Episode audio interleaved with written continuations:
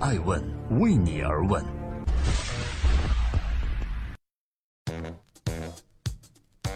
Hello，大家好，二零一七年的九月三十日，欢迎聆听守候爱问每日人物，我是爱成。今天呢是二零一七年十一长假之前的最后一个工作日了，再次代表爱问全体小伙伴，祝各位长假快乐。不知道各位要去哪儿旅行呢？欢迎各位在爱问的官微和官网后分享。爱问记录时代人物，探索创新创富。今天共同关注一位我个人崇拜的超级偶像 Michael Bloomberg。他是谁呢？他是亿万富豪，更是用年薪一元当了纽约市十二年的市长大人。三十九岁创业，到底 Michael Bloomberg 迈克尔·布隆伯格？今天艾问每日人物会扒到什么呢？在福布斯二零一七年度的全球富豪榜中，Michael Bloomberg 凭借四百七十五亿美金的资产位列全球第十。一年前，他以两千四百亿人民币个人财富上榜二零一六年胡润全球富豪榜。他是谁？他创立了全球最大的财经资讯公司彭博社，掌握着全世界最重要的财经讯息的流动。他曾连任三任纽约市市长，将六十亿美金赤字变成了三十六亿美金的盈余。他还增加了纽约市民二点二二年的寿命。他就是全世界最有权势的人之一。那么他的创新创富故事能够给在路上的创业者、投资人和企业家提供哪些借鉴呢？正在播出《艾问每日人物之麦克·布隆伯格》，人生中百分之八十的时间不过是到场而已。一九四二年，Michael Bloomberg 出生于一个普通家庭。上学期间，他以优异成绩先后就读于 John Hopkins 和哈佛大学。一九六六年，他在哈佛毕业后走上社会，从事的第一份工作是在投资公司所罗门兄弟销售债券和股票。从最基础的工作做起，每天工作超过十二个小时，一周工作六天。在所有的员工中，他永远是最早到公司、最后一个下班离开的。由于勤奋认真，并显露出卓越的商业眼光和头脑，他在工作的第六个年头成为了所罗门的合伙人。Michael Bloomberg 似乎对工作永远充满激情。在所罗门工作的十五年中，他很受公司掌权者的器重，业绩永远都是第一名，并成为了华尔街的股票大宗交易超级明星。然而，一九八一年，所罗门改换了主人，而 Michael Bloomberg 也被新老板解雇了。被解雇的那一年，他三十九岁，在面临突如其来的失业后，他并没有气馁，而是开始了创业。经过一番市场调研，他切入了金融服务行业。当时他发现很多的大型银行和投资机构使用计算机处理证券信息，并对投资行为进行分析，而这些系统呢，对于普通人来说过于复杂。于是他想设计出一款普通人都能够使用的终端机。不久，一款以他自己的名字彭博来命名的终端机应运而生。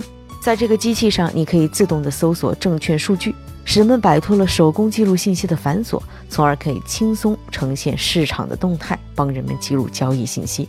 于是，彭博终端机一炮而红，很快便获得了大型金融机构美林证券的投资。在借助大公司资源的情况下，Michael Bloomberg 作为创始人，也决定逐步扩大版图。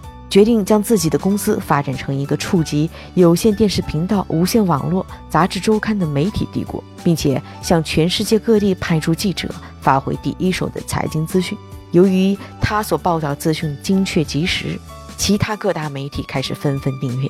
但让人意想不到的是，当他的终端机事业如日中天时，Bloomberg 却决定弃商从政，并成功竞选为纽约市市长。在其从政期间，进行了大刀阔斧改革，比如缩减政府开支，下令取消纽约百分之七十八的市政车辆，自己每天坚持地铁上下班，进行环境治理，提倡市民健康饮食，还进行了诸多慈善和捐赠活动。在其执政的十二年间，他只拿一美金的年薪，并将政府六十亿美金的赤字变成了三十六美金的盈余，还增加了纽约市民二点二二年的寿命。二零一三年，Michael Bloomberg 成功连续三次当选纽约市长后，自己正式正式卸任，回到了曾经创立的彭博社，重新执掌自己的创业公司。这样一个传奇人物的人生信条会是什么呢？艾问每日人物今天告诉你，Michael Bloomberg 特别信奉著名导演和演员伍迪·艾伦的一句话：“人生中百分之八十的时间不过是到场而已。”越努力到场，撞见的机会越多，越努力就能够做得越好。不仅如此，他还有多条人生信条，在此我们一一向各位分享。Michael Bloomberg 相信，生活是一种妥协，但我从不向后看。不管是他刚进入所罗门兄弟工作时所承受的苦活累活，还是成为合伙人后突然被撤职失业，他始终抱有积极乐观的态度，寻找下一个机会。尽力而为，不抱怨而去改变，不向生活妥协，这些都成了 Michael Bloomberg 日后成功的奠基石。Michael Bloomberg 相信的第二条信条：不预测未来，勇于抓住每个机会。他有一个特点，就是不做长远规划。他认为人生不是计划来的，尤其创业不是。比如说，之前他从来没有计划做财经资讯的终端机，也没有想进入新闻业，更没有想当纽约市长。但当每次机会来临时，他都会抓住他们。Michael Bloomberg 就是这样善于洞察需求。比如在华尔街，他就看到了人们对于人工更新信息的倦怠和人们对于金融信息终端机的需求。之后又及时捕捉到了社会产生的对金融财经资讯的需求，于是他勇于转战新闻界，为人们提供更好的内容。Michael Bloomberg 信条第三：不走寻常路，要做就要做到无可替代。对那些谁都能做的产品，Michael Bloomberg 从来都是不屑一顾的。他常说：“供求关系决定价格，只有做出别具优势的产品才能赚钱。”无论是终端机还是彭博社，都是这个指导原则下的产物。终端机强大的产品优势征服了所有用户，给他带来了一个又一个的订单。而彭博社的产生是以冷战结束后经济发展为时代背景。经济新闻是人们一个急需填补的需求，从金融财经领域切入，触礁涉及广播电视、网络等平台，这也是彭博社蓬勃发展的关键。艾问每日人物之 Michael Bloomberg 人生信条第四：与强者结盟，向强者低头。Michael Bloomberg 意识到，在商业社会中，只有产品过硬还不行，需要定制好竞争策略。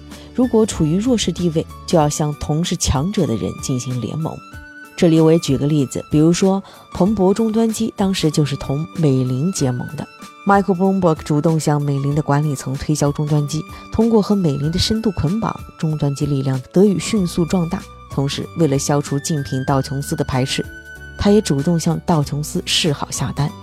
Michael Bloomberg 曾经说：“低道其实并不是我们一贯的作风，但是在某个阶段我们这么做的。”因为韬光养晦的终点是为了对方想要打压你的时候，你已经发展的让他来不及打压了。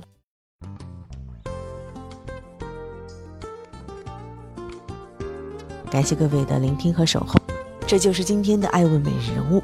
对于 Michael Bloomberg，我非常欣赏他的一句话，他说：“我起初和别人一样一无所有，但是我凭借自己的努力出人头地了。”确实。你看他的一生，从小职员到合伙人，从商人到政客，几乎对每一个角色都倾尽全力，保持热情。作为企业家，他能敏锐洞察需求，抓住机遇；作为纽约市长，他理性而中立，为市民做了很多有意义的事情。从征战商场到政界，他确实活出了一个别有意义的人生。我是爱成爱问人物的创始人艾问，为你而问，让内容有态度，让数据有伦理，让技术有温度。爱问是我们看商业世界最真实的眼睛，记录时代人物，传播创新精神，探索创富法则。